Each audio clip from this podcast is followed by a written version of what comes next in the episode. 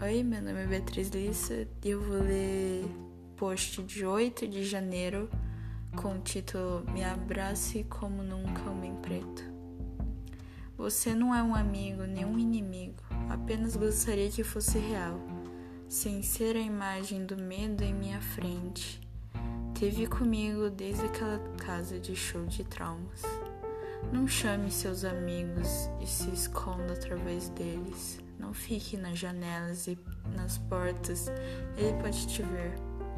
Não escute o que ele te causa. Não lembre dele, afinal é tudo da sua mente fantasiando seu medo.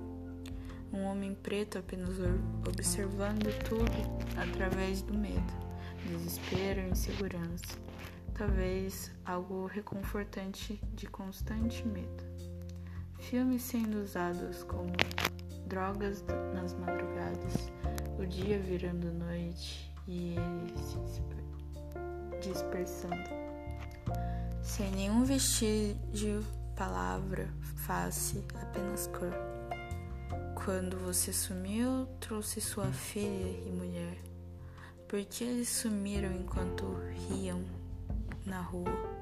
Naquela bela noite, nas vitrines, pude as velas rondando, brincando e rindo, enfim se cansando.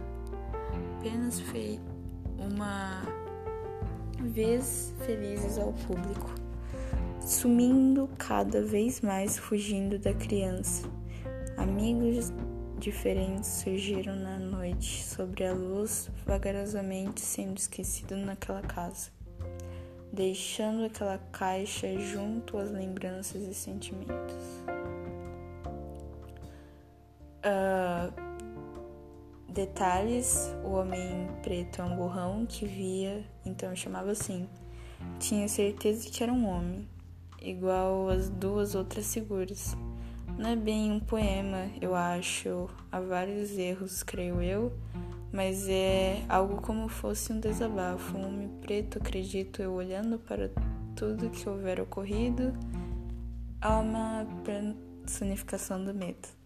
Bem, esse foi o vlog que eu tava bem pensativa pelo fato de que a partir dos meus três anos que eu me lembre quando eu mudei para casa dos do, na verdade eu não mudei que eu me lembro assim que da minha existência ali de todas as lembranças dos meus três anos até um sete anos, sete ou oito.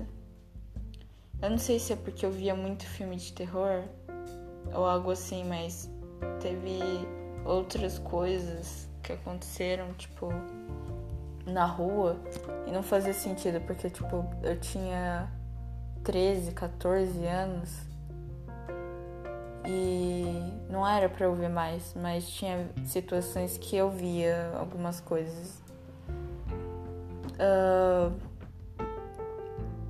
nos 3 até os 7 barra 8, nas portas e nas janelas de casa, tipo, era tudo de um vidro fosco.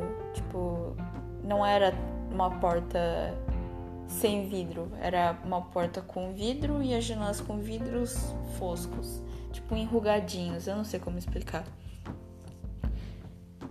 E de noite sempre parecia que tipo tinha uma figura do lado de trás de fora das portas e das janelas, tipo como se fosse uma pessoa, sabe? Tipo cabeça, ombro.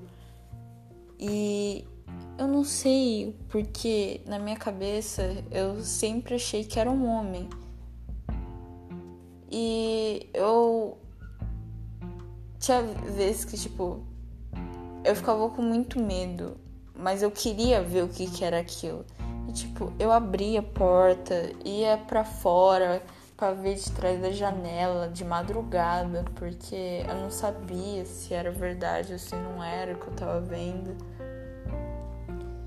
E eu não dormia aquele tempo, eu não conseguia dormir e eu dormia de dia, eu tinha péssimo hábito de dormir de dia, que teve um tempo que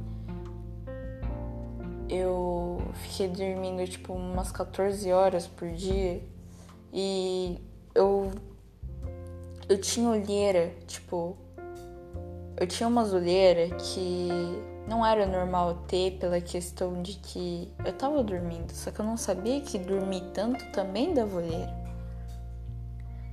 E nisso eu basicamente fiquei péssima com tudo aquilo e eu não sei como eu consegui fazer parar aquilo. E em 2018, 2017, 2018, inclusive em 2018, porque 2018 eu realmente estava mal. Eu comecei a ver umas coisas e eu não sabia o que que era, tipo, se era uma imagem de alguém, alguma coisa, ou se era coisa da minha cabeça, porque eu não tava muito bem da cabeça. E eu lembro que em uma quinta-feira, lá em Tupã, de noite, quando tinha feira, e eu tinha saído com uma amiga minha para comer pastel. E tipo, a gente foi andando na rua assim, e na sua sempre tinha alguma loja assim, porque a gente ia lá pros cantos da praça, comércio. E nisso a gente andou e eu tava mexendo no celular. Nisso eu lembro que meio que eu andei e meio que. Sabe quando parece que tem uma pessoa na frente e tipo você dá uma desviada? Eu fiz isso, só que minha amiga achou estranho porque tipo não tinha nada ali, não tinha por que fazer aquilo. E aí ela perguntou por que eu fiz aquilo e tipo, eu olhei para trás porque eu achei que tinha uma pessoa, só que não tinha.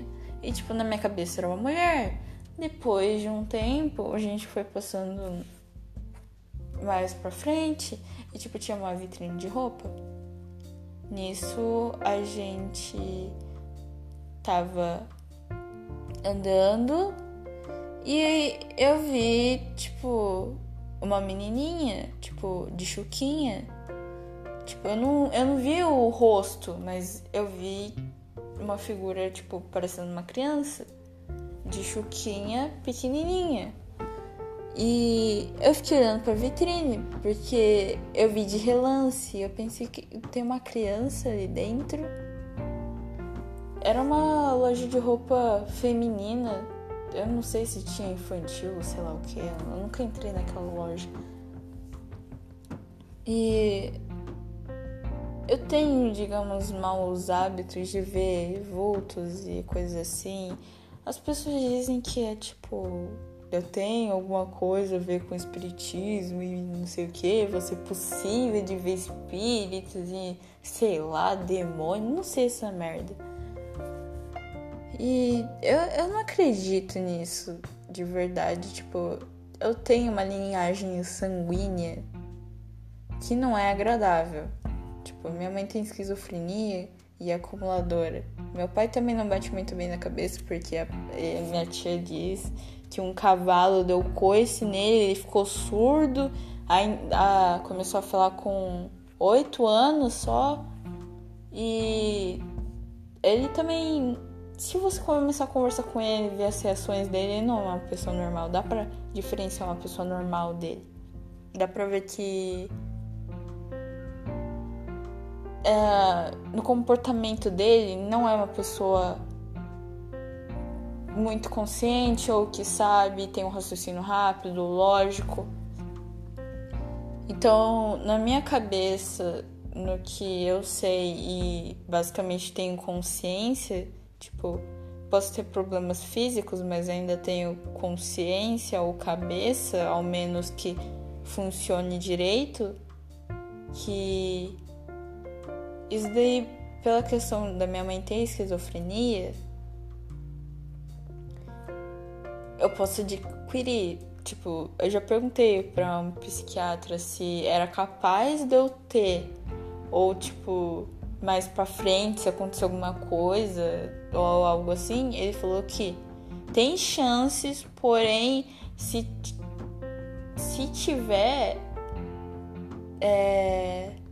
Tipo. São mínimas pelas questões que eu. Ele disse que eu não tenho nenhuma característica de alguém esquizofrênico. E, tipo, eu acredito, mas eu penso assim que. Não sei se é ver muito filme, ou sei lá, coisa da minha cabeça que cria. É, coisas assim desde pequeno, maus hábitos e tudo mais.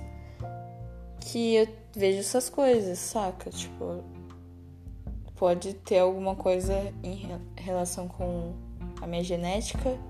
Então, eu não vejo muito o porquê ser um espírito, sei lá. E tem gente que fala que a minha mãe foi consumida por maus espíritos no passado e o cérebro dela já não, não adianta, não vai ser resgatado e tudo mais.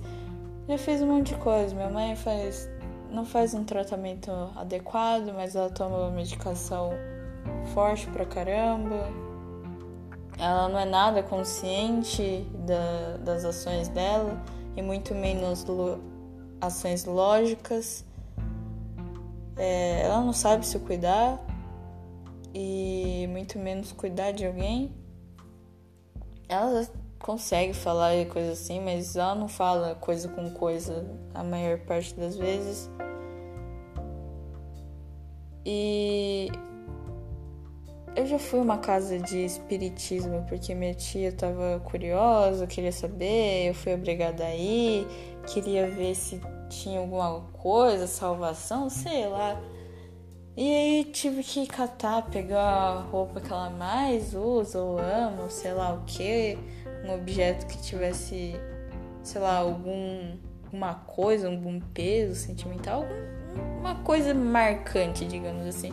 E eu tive que catar minha blusa preferida e enfiar em um pra um homem lá pra benzer. Eu não sei se benzer eu falo um negócio, só sei que ficou fedida. E o cheiro nunca mais saiu e eu não quero usar aquela blusa. Tipo, eu gosto daquela blusa ainda. Eu não quero jogar fora. Porém, ela tem um cheiro ruim. Tipo, não importa o tanto de perfume que você taque. Não importa que você, o que você lave ou sei lá o que. O cheiro dela não sai. É um cheiro ruim. Eu não sei que merda ele fez, mas eu não quero usar aquela merda porque é fedido foi basicamente isso, podcast. Até a próxima.